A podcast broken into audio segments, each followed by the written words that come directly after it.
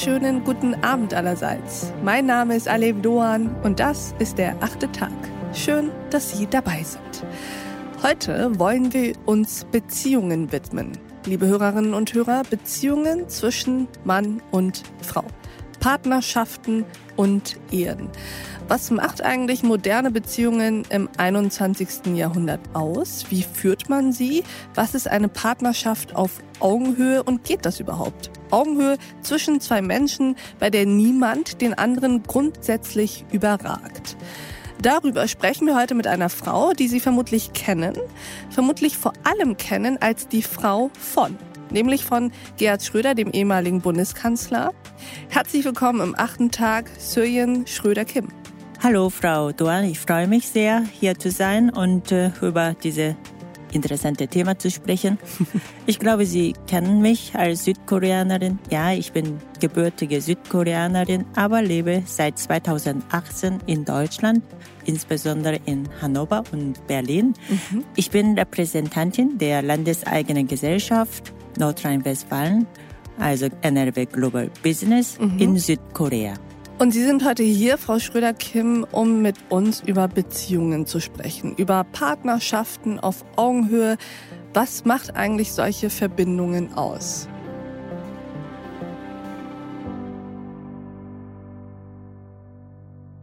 Eine Partnerschaft lebt vom Respekt vor dem anderen und dessen Anderssein, kulturell und beruflich. Mhm. Mir scheint wichtig, dass man nicht miteinander konkurriert.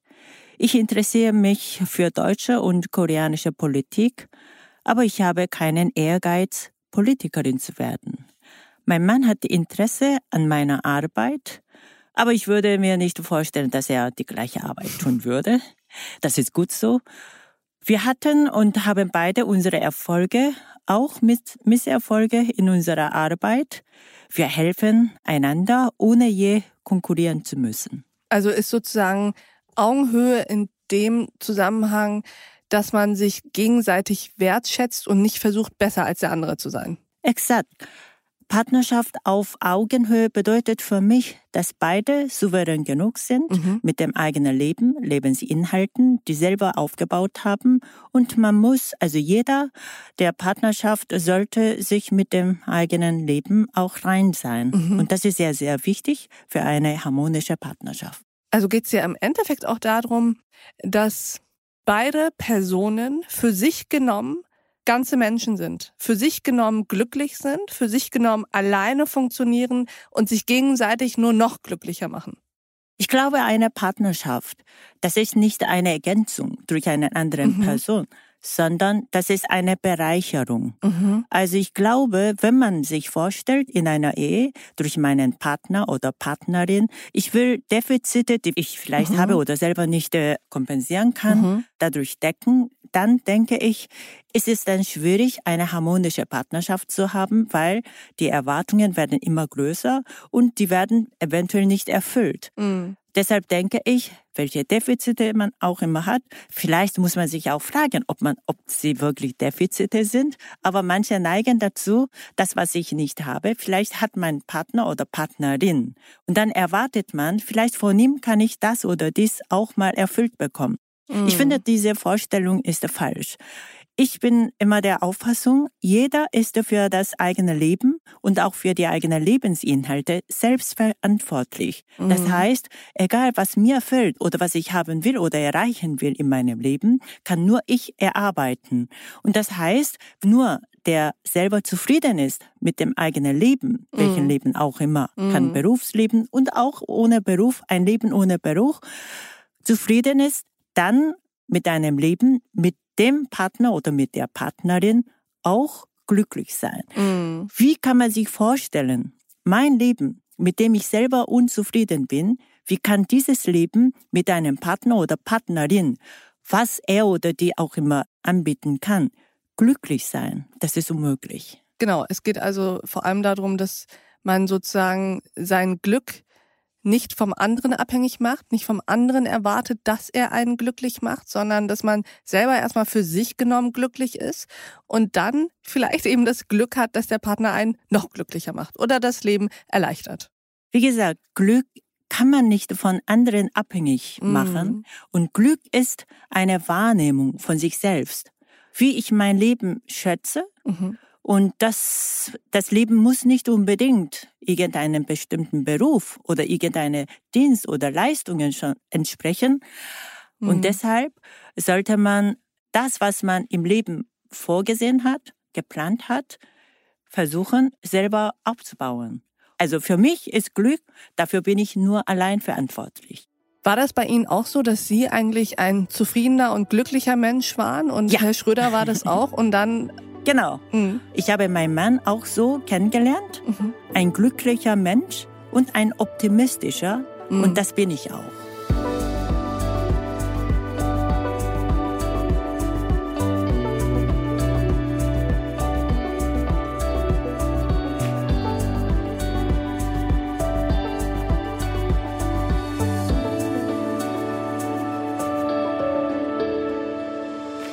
Wir nochmal auf das Thema Augenhöhe zurück.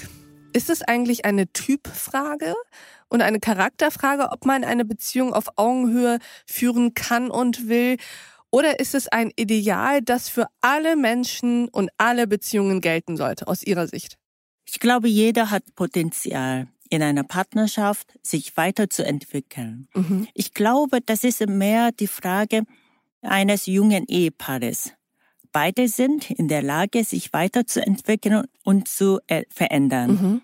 Aber ich denke, wenn man aber in späteren Jahren zusammenkommt, wie der Fall von mir und meinem Mann ist, mhm. ist es sehr wichtig, welcher Typ man schon ist, weil ah, ja. wir beide sind ein halbes Jahrhundert schon gelebt. Es hört sich schon sehr schwer und lang an.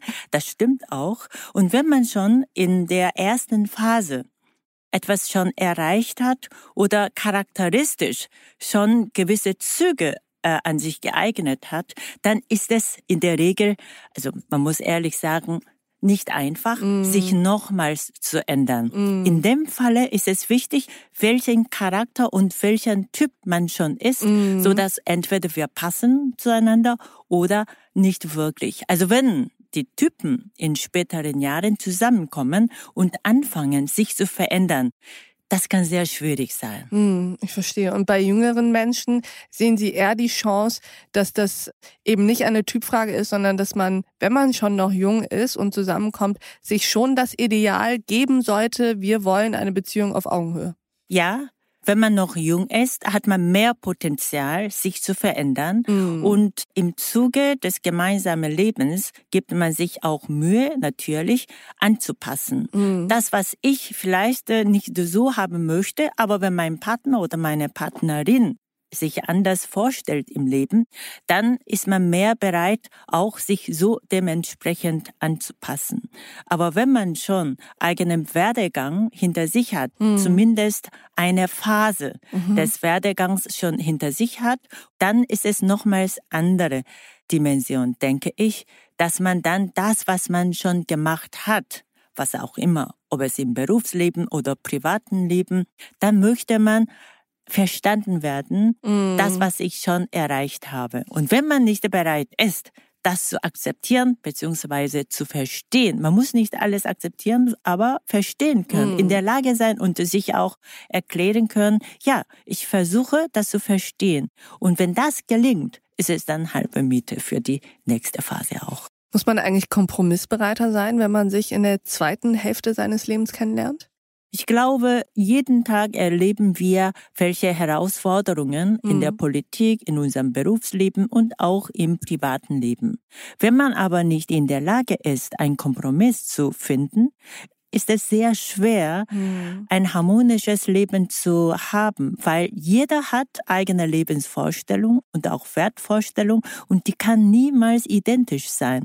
Wie kann man leben ohne Kompromiss? Mhm. Das heißt, entweder ich habe Recht oder du musst Recht haben. Also diese rechthaberische Haltung ist sehr fatal für eine harmonische Beziehung. Wer von Ihnen beiden ist rechthaberischer? Sie oder Ihr Mann? Oh, weder noch. Da geht es nicht darum, wer recht hat, sondern wir diskutieren gerne über verschiedene Themen, wo wir durchaus unterschiedliche Meinungen haben. Aber wir finden, das ist nicht irgendein Konflikt oder Kompromiss notwendig, sondern wir denken, das ist eine Bereicherung. Zum Beispiel, wenn ich über die politische Lage auf der koreanischen Halbinsel beziehungsweise China und mhm. Japan, das sind die asiatischen Nachbarländer von Südkorea, ihm erzähle, wobei er vielleicht andere Meinung haben könnte. Mhm. Aber das, was ich ihm sage, als jemand, die eben aus diesem Land kommt, dann ist er gerne bereit, das auch so zu akzeptieren beziehungsweise zu verstehen. Und mhm. das natürlich auch mit meinem Mann genauso über die europäische Politik. Jede Diskussion mit meinem Mann zu solchem Thema ist auch für mich eine Bereicherung und das bedeutet aber nicht, dass ich deshalb oder dass er deshalb meiner Meinung oder ich seiner immer zustimmen muss, mhm. sondern das ist eine Diskussion, die lebt und ich glaube, das bereichert unser Eheleben auch, mhm. dass wir durchaus unterschiedliche Meinungen haben, aber dies nicht zu einem Konflikt oder zu einer konfliktreichen Auseinandersetzung entwickelt. Mhm. Ich habe mich gefragt, Augenhöhe in allen Fragen ist dir eigentlich gar nicht möglich. Also man kann ja nicht gleich belesen sein, gleich sportlich, gleich witzig. Es kann auch nicht immer beide gleich viel verdienen und gleich viele Freunde haben. Gibt es aber Kategorien, wo Sie sagen, da ist es wichtig, dass auf dieser Ebene Augenhöhe besteht? Hm, für mich ist es Berufsleben vor allem. Mhm. Ich denke, jeder hat unterschiedliche Lebensentwurf für sich, ob Mann oder Frau. Und für Frauen ist es besonders wichtig, finanziell unabhängig zu sein mhm. und auch eigenes Leben zu führen. Und ich habe mich für ein Berufsleben entschieden und äh, das geht schon auf meine Kindheit zurück. In meiner Familie, die ist sehr, sehr konservativ und meine Oma hatte das Sagen. Was heißt eigentlich konservativ im südkoreanischen Kontext? Ja, konservativ heißt, ja, dass man zum Beispiel in der Gesellschaft für ein glückliches Leben einer Frau ja Heirat oder mhm. Kinder zu haben, so klassisch erwartet wird. Mhm. Meine Oma, die hatte in meiner Familie das Sagen. Sie war einer andere Auffassung mhm. und nämlich nicht nur Enkel, sondern Enkelinnen auch mhm. exakt gleiche Chance haben, vor allem in Bezug auf die Bildung. Mhm. Und das war sehr wichtig für mich und das hat auch mich als Mädchen geprägt und deshalb nach dem Bachelor konnte ich auch Magister machen und auch Studienaufenthalt in Deutschland haben. Und das bedeutet für Frauen, die unabhängig sein wollen, bedeutet auch finanzielle Unabhängigkeit, die dann Voraussetzung für eine wahre Freiheit ist. Mm. Und daher ist es sehr wichtig. Das heißt, die Kategorie, in der eine gewisse Augenhöhe unumgänglich ist, ist aus Ihrer Sicht das Thema Einkommen und finanzielle Unabhängigkeit. Wenn eine Frau sich selbst finanziell um sich kümmern kann, mhm. dann hat man eine andere Dimension Souveränität. Mhm. Ich kann mich alleine um mein Leben kümmern. Mhm. Das ist ein schönes Gefühl. Und das ist nicht etwa eine Frage einer Frau, sondern von jedem Menschen so. Mhm. Und wer kann eine Freiheit so voll genießen, wenn man aber noch immer finanziell abhängig ist. Aber gleichwohl respektiere ich auch Frauen, die aus welchen Gründen auch immer für einen anderen Lebensentwurf entschieden haben, mhm. zum Beispiel für Mann und Frau, also für die Familie ausschließlich zu Hause zu sein. Das respektiere ich, denn äh, jeder Lebensentwurf, der freiwillig entschiedener mhm. Entwurf ist, der verdient Respekt. Mhm. Also bedeutet Augenhöhe gar nicht so sehr, dass man gleich ist. Also das bedeutet jetzt im finanziellen Aspekt zum Beispiel nicht, dass beide gleich viel verdienen, aber dass die Frau genug verdient, um auf eigenen Füßen zu stehen. Also ich möchte nicht diese Souveränität und Unabhängigkeit auf finanzielle Ebene reduzieren. Mm. Und Souveränität kommt nicht nur von solchen finanziellen Unabhängigkeit, mm. sondern mit der eigenen Lebensvorstellung.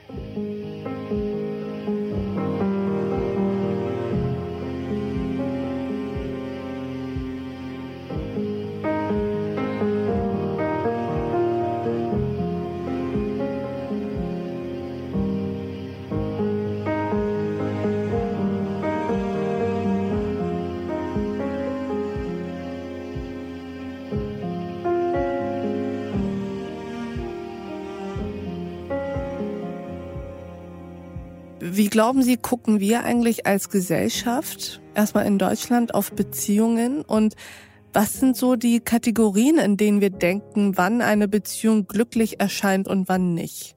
Also, ich werde so sagen, Bilder von Glück sagen wenig. Sie sind Momentaufnahme, vor allen Dingen in der sogenannten Yellow Press. Mhm. Entscheidend ist die Wirklichkeit. Die Wirklichkeit ist die tägliche Herausforderung, vor allen Dingen für Frauen, aber eben auch für Männer, wenn man so will, für die ganze Familie. Da gibt es einen berühmten Satz von Lothar Emmerich, ein Fußballer von Dortmund. Er hatte einmal gesagt auf die Frage, wie stellt man sich vor für ein Spiel so? Mhm. Und dann seine Antwort war, entscheidend ist auf dem Platz. Ich denke, das ist im Fußball so, aber auch im Leben. Für Glück ist entscheidend kein Bild, sondern die Wirklichkeit. Wenn Sie so wollen, auf dem Platz, also im alltäglichen Leben. Das heißt, wie wir im alltäglichen Leben miteinander umgehen und nicht wie wir posieren nach außen. Genau. Was heißt diese Momentaufnahme, mm. wo die beiden lachen und glücklich ausstrahlen? Die Bilder sagen sehr wenig und ist auch keine Voraussetzung für das wirkliche glückliche Leben. Mhm. Das ist nur Scheinbildung. Und viele Stars, die vielleicht nach außen hin glücklich wirken, aber vielleicht ab und an nicht in der Tat glücklich leben. Und solche Bilder lassen sich leicht täuschen, wie wir wissen. Mhm. Und wichtig ist, Alltag und die Wirklichkeit wie im Fußball. Was nützt, dass man vorher alles plant und strategisch miteinander abgesprochen hat? Was dieser Spiel dann auf dem Platz wirklich sich entwickelt, mhm. das kann man nie perfekt planen. Und deshalb muss man dazu bereit sein, äh, in einer Partnerschaft das, was im Alltag sich ereignet, einfach gemeinsam zu meistern, welche Herausforderung auch immer. Und ich glaube, man muss robust sein, auch solche Herausforderungen vielleicht mit Freude, mit mhm. Geschlossenheit mhm zusammenzustehen. Mhm. Fallen Ihnen da Unterschiede auf zwischen Südkorea und Deutschland, was so diese Bilder sind, die eine glückliche Beziehung ausmachen? Deutschland und Korea, ob es Eheleben oder gesellschaftliche mhm. Vorstellungen, Mann und Frau, es gibt große Unterschiede. Die lassen sich nicht einfach erklären.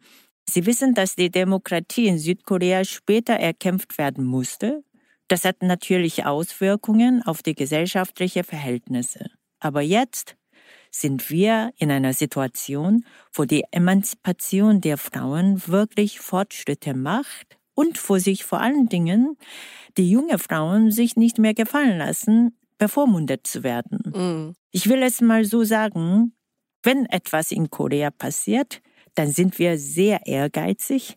Wir wollen dann schneller sein als die anderen und das betrifft auch die Emanzipationsbewegung der Frauen. Wie stehen Sie eigentlich dazu, wenn Sie mit Ihren Freundinnen zum Beispiel sprechen oder auch Freunden?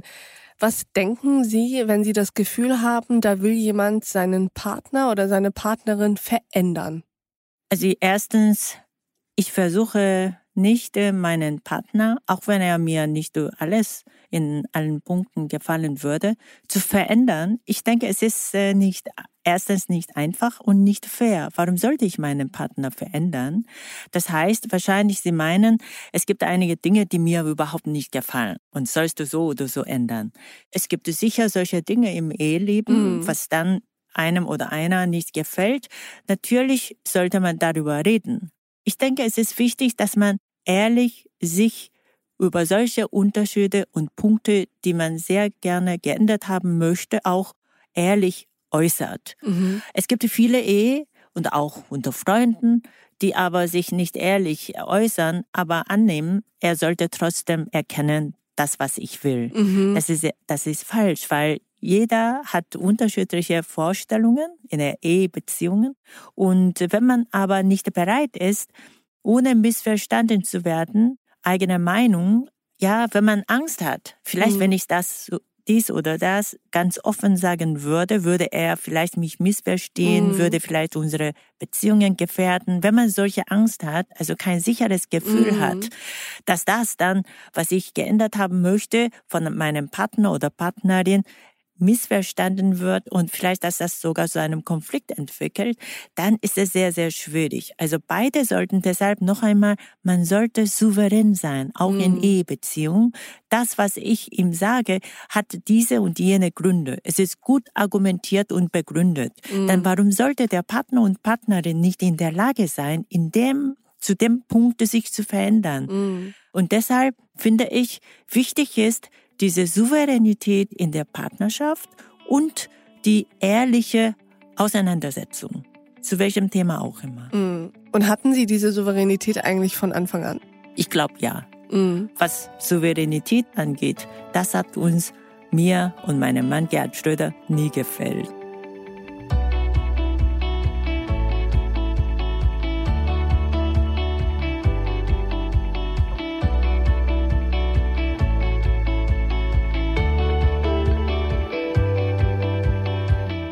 Man kann ja so ein bisschen teilhaben an ihrem Leben, wenn man ihnen zum Beispiel auf Instagram folgt. Da ist ja manchmal auch ein Foto von ihrem Mann drauf. Wie gefällt ihm das so? Was die Fotos von meinem Instagram angeht, mhm. das ist ein Ausschnitt von unserem gemeinsamen Leben. Mhm. Also für mich eine Kommunikation auf einem digitalen Plattform, mhm. ob es Instagram ist oder LinkedIn oder mhm. Facebook. Das ist einfach ein Teil meines Lebens. Mhm. Ich war sicher eine der ersten koreanischen Studentinnen, die mhm. mit einem Computer ihren Report geschrieben hat an der Uni. Weil damals erstens gab es nicht so viel Personal Computers wie heutzutage. Nicht nur, weil es teuer war, sondern für eine Studentin, für eine Frau war Computer etwas, was die Jungs interessiert. Aber Computer hat mich immer interessiert und äh, meine Eltern haben mich gefragt, was für ein Geschenk ich zu meinem Geburtstag damals haben möchte. Und meine Eltern haben gesagt, großzügig, ja, kannst ein kleines Auto, wenn du willst, dann als Geschenk haben. Ich habe gesagt, nein, nein, ich will, ich will kein Auto, ich möchte einen Computer. Da waren meine Eltern sehr überrascht, was soll mit dem Computer, das ist auch ja, Technik, Maschine, mm. das war eben Themen von Jungs. Mm. Ich war immer an Maschinen interessiert, an Computer sowieso. Mm. Und deshalb wie gesagt, ich war einer der ersten südkoreanischen Studenten, die über einen Computer und zwar ein gutes Computer, das war ja anstatt ein Auto, deshalb habe ich damals sehr großzügig alle Ausstattungen, alle technischen und Grafikkarten und so weiter gehabt. Und da gab es eine primitive Form des Cyber Communication Netzwerks. Mhm.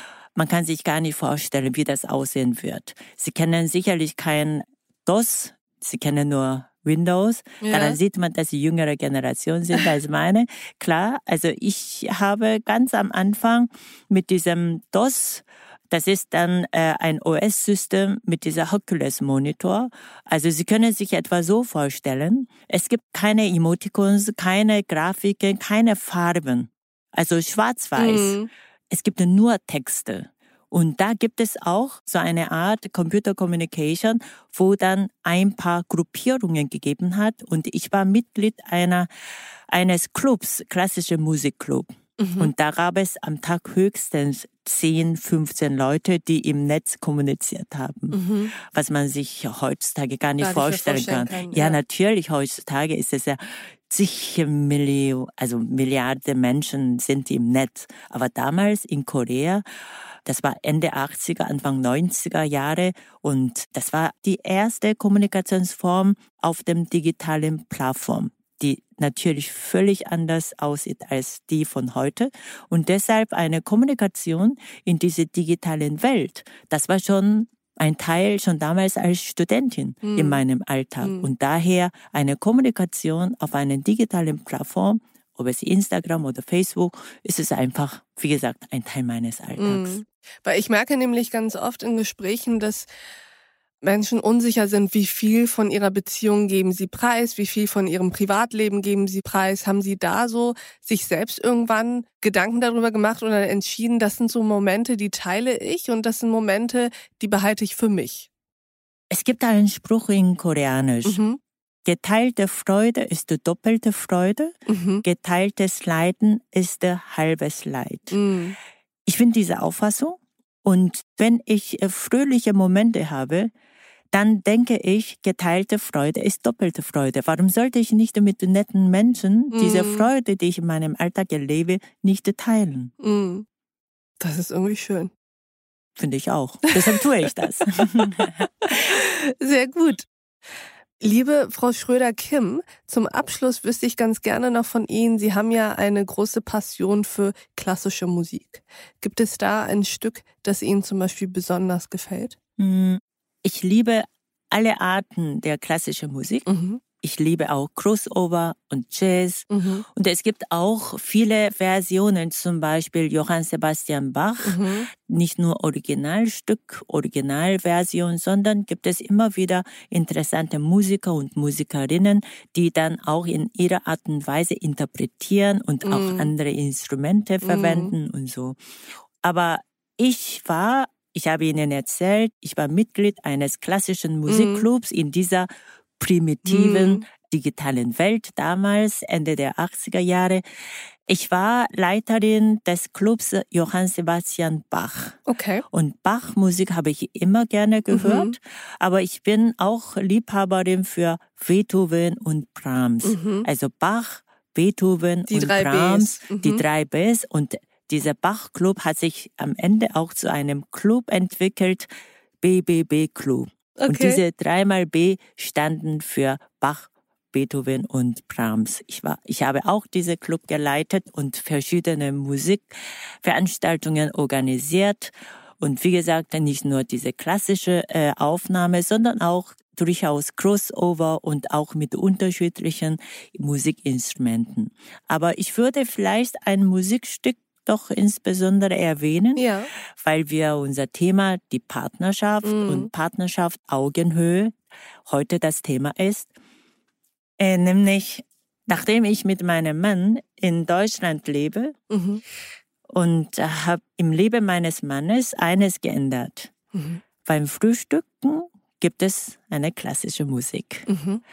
Nicht nur beim Frühstücken, sondern wir trinken gelegentlich auch gemeinsam ein Glas Wein am Abschluss des Tages mhm. und unterhalten uns über viele Dinge. Mhm. Und dann, da sollte die klassische Musik auch nicht fehlen. Mein Mann ist ein großer Kunstliebhaber und dieses erste Musikstück, was ich mhm. meinem Mann vorgestellt habe, ich habe mir sowas einfallen lassen. Und zwar? Wenn er so ein großer Kunstliebhaber ist. Es gibt durchaus Bezug zu klassischer Musik. Mhm. Zum Beispiel, kennen Sie Mussorgsky, Pictures at Exhibition?